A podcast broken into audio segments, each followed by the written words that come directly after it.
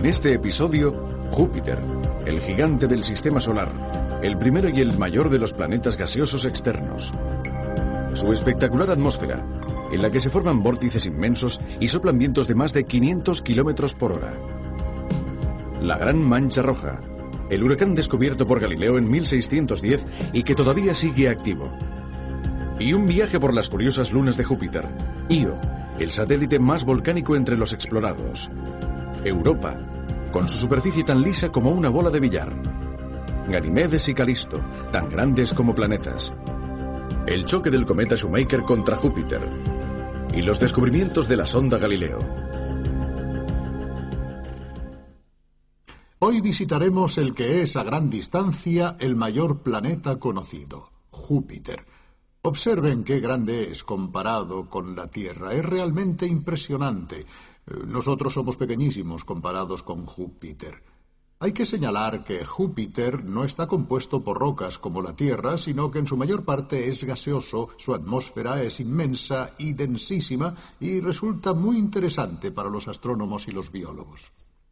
Júpiter, pese a hallarse muy alejado de la Tierra, se ve a simple vista en el cielo si se sabe dónde hay que mirar precisamente gracias a su tamaño. Galileo, con un modestísimo telescopio, pasó muchas noches observándolo.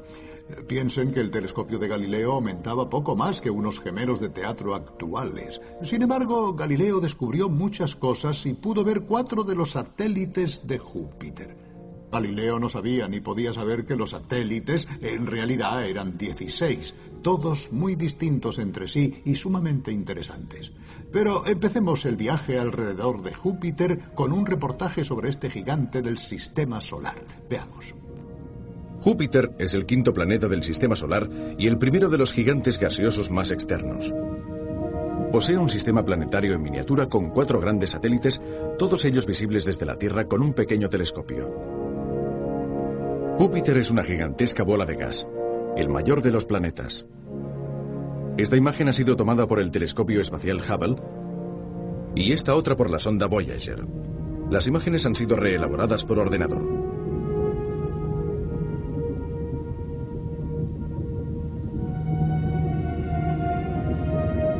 Estamos viendo el retrato de un coloso que da una vuelta sobre su propio eje en menos de 10 horas y que es lo bastante grande como para contener 13.000 veces la Tierra.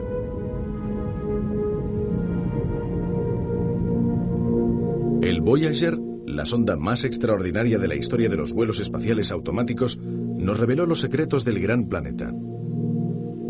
En 1977, Estados Unidos lanzó dos sondas para que estudiaran a fondo Júpiter y los otros planetas externos. Dos años después, avistaban el planeta. Una imponente esfera recorrida por miles de descargas eléctricas que relampagueaban en la atmósfera.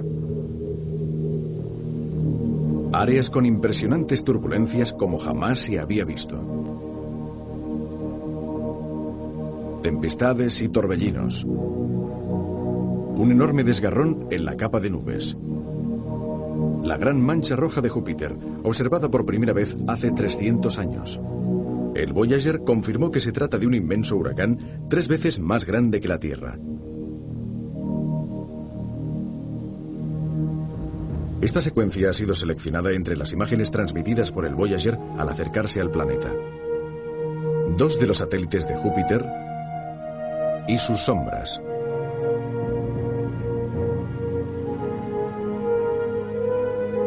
Júpiter está compuesto principalmente por gas, hidrógeno y helio pero en su centro podría haber un pequeño núcleo rocoso. Al ser una esfera de gas, Júpiter no posee una superficie sólida, es decir, no tiene cráteres ni volcanes. Si Júpiter fuese diez veces mayor, sería una estrella, pero su horno nuclear nunca se ha encendido. Pese a eso, la energía irradiada por el núcleo que se contrae lentamente bajo el peso de los estratos más externos es mayor que la que Júpiter recibe del Sol.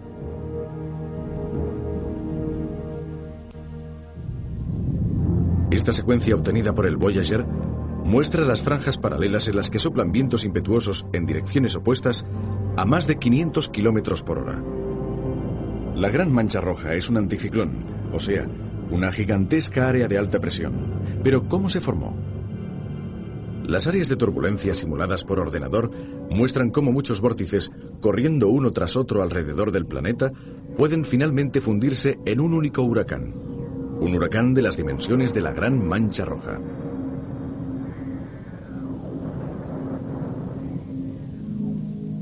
A la izquierda, Júpiter tal como lo vemos. A la derecha, una imagen obtenida con rayos infrarrojos en la que se distinguen los cambios de temperatura. Los gases más calientes, en rojo, ascienden a los estratos superiores de la atmósfera. En cambio, los más fríos, en blanco y azul, descienden. El telescopio espacial ha fotografiado esta fascinante aurora que rodea el Polo Norte. Es parecida al halo de la aurora boreal terrestre, una interacción del viento solar con la atmósfera.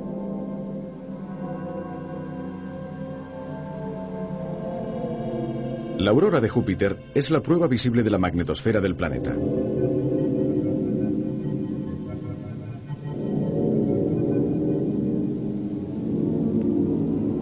Hay allí un fuerte campo magnético que desvía el viento solar, las partículas atómicas que el Sol emite continuamente. La magnetosfera de Júpiter es la más intensa del sistema solar, incluso más que la del propio Sol, un hecho verificado por la sonda europea Ulises.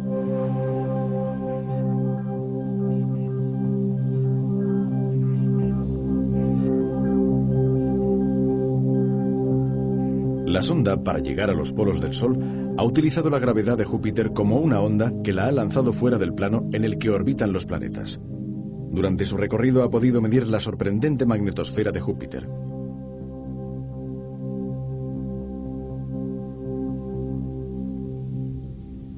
Así podría aparecer el planeta visto desde su satélite Ganimedes. Los anillos fueron descubiertos por el Voyager y están formados por un polvo tan fino como el talco.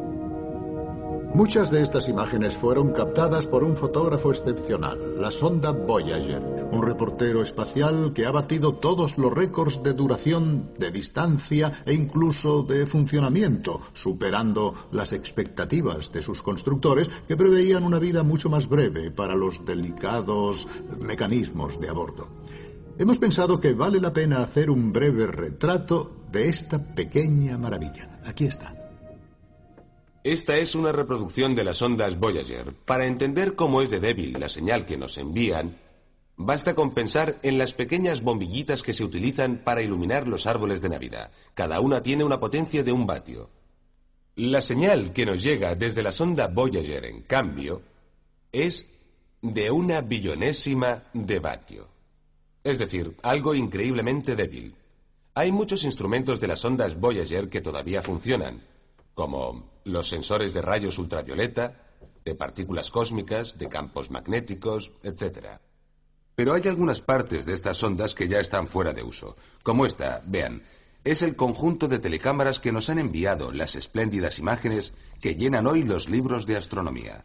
No funcionan porque sería inútil mantenerlas todavía activas, Dado que actualmente las ondas Voyager han ido más allá de Neptuno y Plutón y en total oscuridad no hay nada que fotografiar ni filmar. Todavía funcionan, en cambio, los ordenadores y la radio, y sobre todo una parte de esta astronave que es importantísima. Se trata de este disco blanco, que es una antena. En otras palabras, es la oreja gracias a la cual las ondas Voyager reciben nuestras señales, nuestros mensajes, pero también es la boca con la que nos envían todas las informaciones sobre el espacio que están explorando.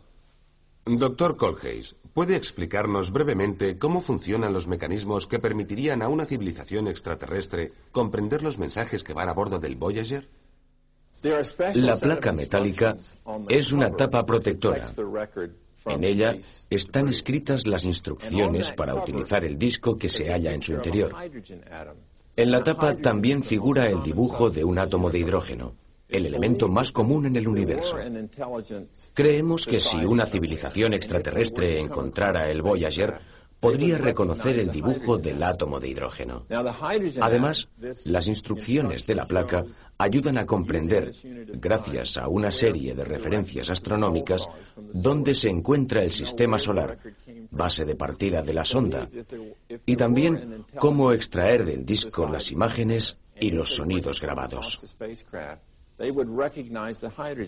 He aquí algunas imágenes que tratan de dar una idea de las actividades humanas.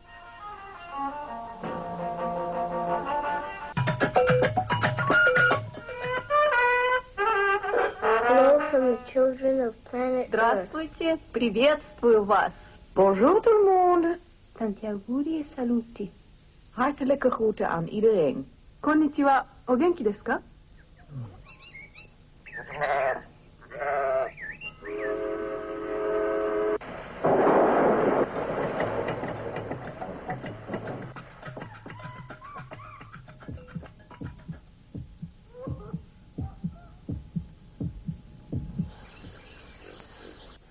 La sonda Voyager, en resumen, nos ha permitido reunir muchísimas imágenes de nuestro sistema solar, una especie de álbum de familia con todos los parientes cercanos y lejanos. Pero en lo tocante a Júpiter, la sonda Voyager ha conseguido realizar un reportaje especialmente valioso no solo con las imágenes del planeta, sino también con las imágenes de sus satélites, unas imágenes muy hermosas y en extremo interesantes para los científicos. Estos son precisamente algunos de los satélites, Ganimedes, Calisto y Europa. Las fotos tomadas por el Voyager han confirmado que Ganimedes es el satélite más grande del sistema solar, mayor incluso que los planetas Mercurio y Plutón. Si Júpiter se hubiera convertido en estrella, Ganímedes sería un planeta.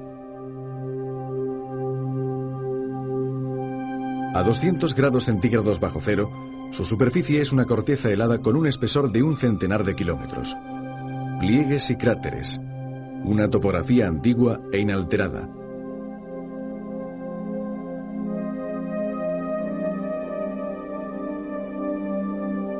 Bajo la corteza, una capa de agua fangosa que envuelve un núcleo central de roca.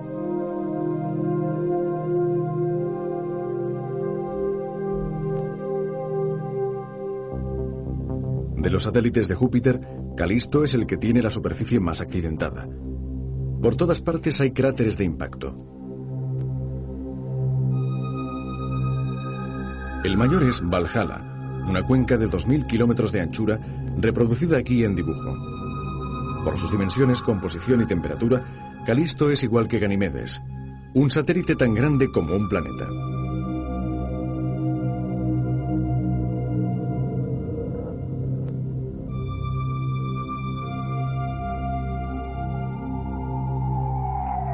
Pero ¿por qué no hay aquí actividad geológica? Un motivo podría ser la mayor distancia de Calisto a Júpiter, que reduciría los efectos de marea gravitacional.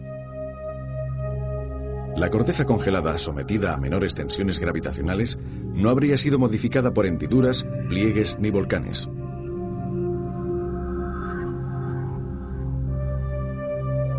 La siguiente cita del Voyager fue muy diferente. El satélite es Europa, cuya superficie parece una cáscara de huevo surcada por grietas. Se cree que todo el globo, liso y sin cráteres, es un océano cubierto por una fina capa de hielo.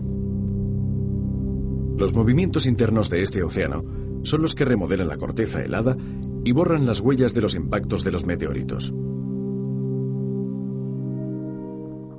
Pero hay un satélite de Júpiter que ha sorprendido e interesado a los científicos más que ningún otro, y es Io.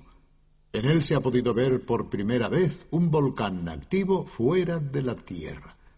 Cuando las imágenes al llegar del espacio fueron tratadas por los ordenadores del Jet Propulsion Laboratory en Pasadena, California, hubo un momento de gran entusiasmo. Se comprendió que el sistema solar tenía todavía muchas cosas que contar. Estas son las imágenes.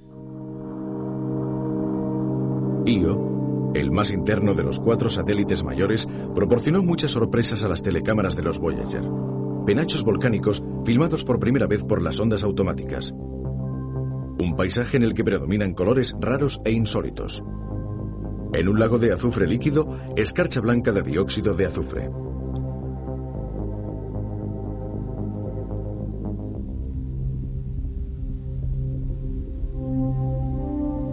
El Voyager 2 fotografió el satélite con mayor detalle. Se trataba del cuerpo volcánico más activo de todo el sistema solar. Una superficie colorida sometida a mareas gigantescas causadas por las fuerzas gravitacionales opuestas de Júpiter y Europa. Una corteza de azufre sólido de 20 kilómetros de profundidad que flota sobre un océano de azufre líquido. Una miríada de volcanes. Fuera de la Tierra, Los únicos volcanes activos han sido observados en Io.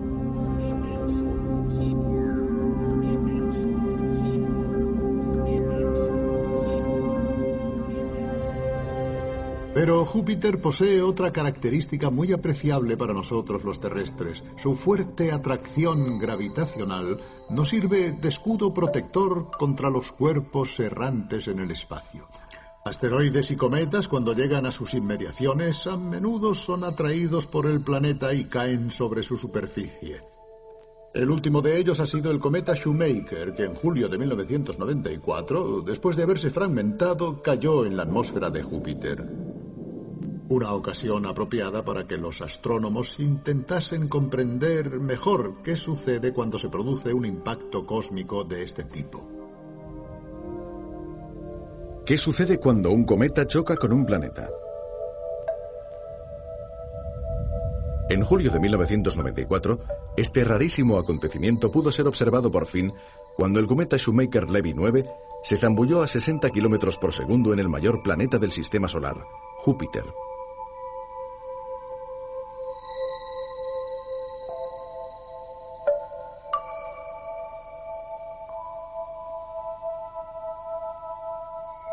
Todo empezó cuando el cometa Shoemaker-Levy, en su viaje cósmico, quedó atrapado por la gigantesca fuerza gravitacional de Júpiter y su núcleo empezó a fragmentarse.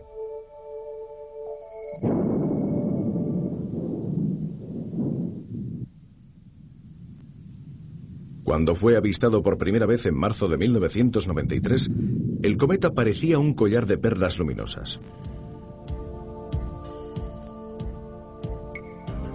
El telescopio espacial Hubble ha captado algunas imágenes extraordinarias de las astillas del cometa.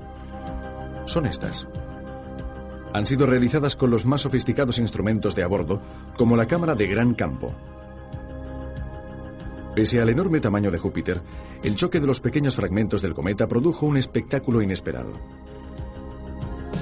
Esferas de fuego de 7 kilómetros de diámetro y temperaturas más altas que las del Sol pudieron observarse entre el 16 y el 22 de julio, en los memorables días en que tuvieron lugar los impactos de los 21 fragmentos mayores. El choque del cometa Shoemaker-Levy ha proporcionado interesantes respuestas y también ha suscitado muchos interrogantes. Se han podido identificar elementos como el hidrógeno, el metano y muchos hidrocarburos complejos. Pero, por ejemplo, la cantidad de agua observada resultó ser menor de la esperada. Mientras las cicatrices de los impactos, grandes como la Tierra, han permanecido largo tiempo en la turbulenta atmósfera de Júpiter, los científicos siguen trabajando para resolver estos enigmas. El doctor Cristiano Batali Cosmovici, astrofísico, ha sido una de las personas que ha seguido con mayor atención el impacto del cometa Shoemaker sobre Júpiter por varios motivos. Estos motivos se resumen principalmente en la excepcionalidad del acontecimiento. Un acontecimiento que en la historia de la humanidad puede ser observado solo cada millón de años, un acontecimiento que en el pasado realmente contribuyó muchísimo a la evolución de nuestro planeta, porque se ha podido comprobar qué sucede en la atmósfera de un planeta incluso si es tan gigantesco como Júpiter después de un impacto catastrófico en el que se libera una energía comparable a 100 millones de megatones, que corresponden a 10.000 veces todo el arsenal nuclear terrestre concentrado en un solo punto. Si este acontecimiento hubiera sucedido en nuestro planeta, habríamos sufrido prácticamente una extinción global, tal como sucedió en el pasado con los dinosaurios. Y hubiera sido el fin, porque toda la atmósfera terrestre se habría calentado unos 200 grados. Se han hecho muchísimos descubrimientos, especialmente en el campo de la química orgánica, pero me gustaría señalar especialmente por la trascendencia que tiene para el progreso de nuestros conocimientos, que después del impacto se descubrió una gran cantidad de agua a cierta altura de la atmósfera de Júpiter, agua que sin duda tiene su origen en el cometa. ¿Y qué significa esto? Significa que los cometas, además de moléculas orgánicas, también son capaces de llevar agua, lo que es fundamental. Este agua ha perdurado en la atmósfera del y no se ha destruido, no se ha disociado, ha durado meses, la hemos podido observar durante meses. Este es un resultado importantísimo para el estudio del origen de la vida en nuestro planeta. Hay que decir que recientemente en la atmósfera de Júpiter ha tenido lugar otro impacto mucho más pequeño y provocado esta vez por el hombre.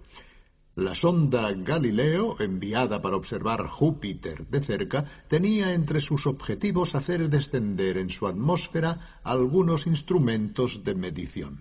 Era obviamente una misión suicida, un viaje sin retorno, pero se trataba de hacer llegar señales a la Tierra en la medida de lo posible antes de que los instrumentos se rompieran. Intentar averiguar algo más acerca de la misteriosa atmósfera de Júpiter. Veamos los resultados. Una sonda entera para Júpiter.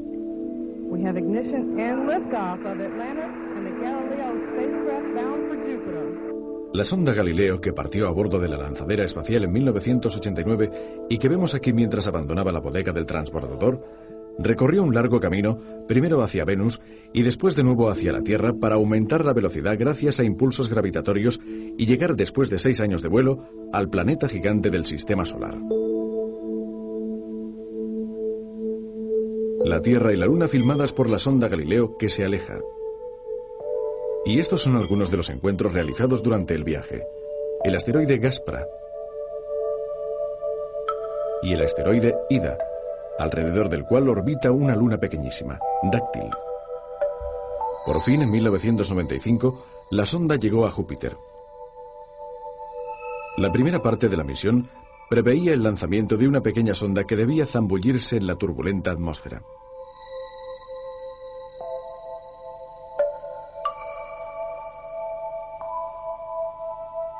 Las maniobras se desarrollaron a la perfección y el 7 de diciembre de 1995 la atmósfera del planeta fue explorada por primera vez por un robot automático. La pequeña sonda penetró en los estratos gaseosos a más de 150.000 kilómetros por hora. Sufrió una violenta desaceleración y gracias a un escudo térmico salió indemne del brusco frenazo. Después de unos minutos, abrió el paracaídas y consiguió mantener el contacto con la sonda madre durante 57 minutos, descendiendo cerca de 200 kilómetros en las rojizas nubes de Júpiter. ¿Qué descubrió? Ante todo, hizo varias constataciones.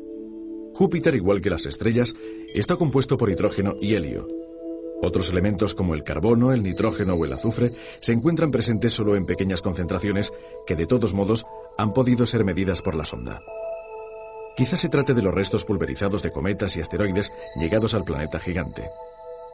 Primera gran sorpresa. Los vientos de Júpiter son mucho más violentos e impetuosos de lo previsto. Soplan a 650 kilómetros por hora e implican incluso los estratos profundos de la atmósfera. Esto, según los científicos, indica que es el calor interno del planeta y no el del Sol el que pone en movimiento las rojizas masas gaseosas. Segunda sorpresa. La atmósfera de Júpiter es muy seca, tiene mucha menos agua de lo previsto.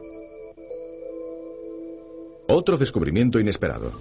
Los relámpagos y rayos son muy raros, al contrario de lo que habían hecho creer las observaciones de sondas precedentes como la Voyager. La misión Galileo ha transmitido a los científicos una luz de informaciones no solo sobre el planeta, sino también sobre sus satélites. Y como suele suceder con las nuevas exploraciones, junto a las respuestas halladas se han abierto nuevos interrogantes y nuevos enigmas. Júpiter conserva todavía muchos de sus misterios y otras sondas seguramente intentarán comprenderlos o desentrañarlos. En las películas de ciencia ficción se ven a veces pasajeros humanos viajando hacia Júpiter, pero en realidad ningún humano podrá aterrizar jamás en Júpiter. Su gravedad le aplastaría. Sus satélites, en cambio, son otra cosa. Hay lugares, como hemos visto, extremadamente interesantes para explorar. El único inconveniente es que el viaje resultaría terriblemente largo. Con los vehículos actuales sería necesario pasar muchos años encerrados en un habitáculo más pequeño y más incómodo que una celda de aislamiento. ¿Hay algún voluntario? Hasta pronto. Adiós.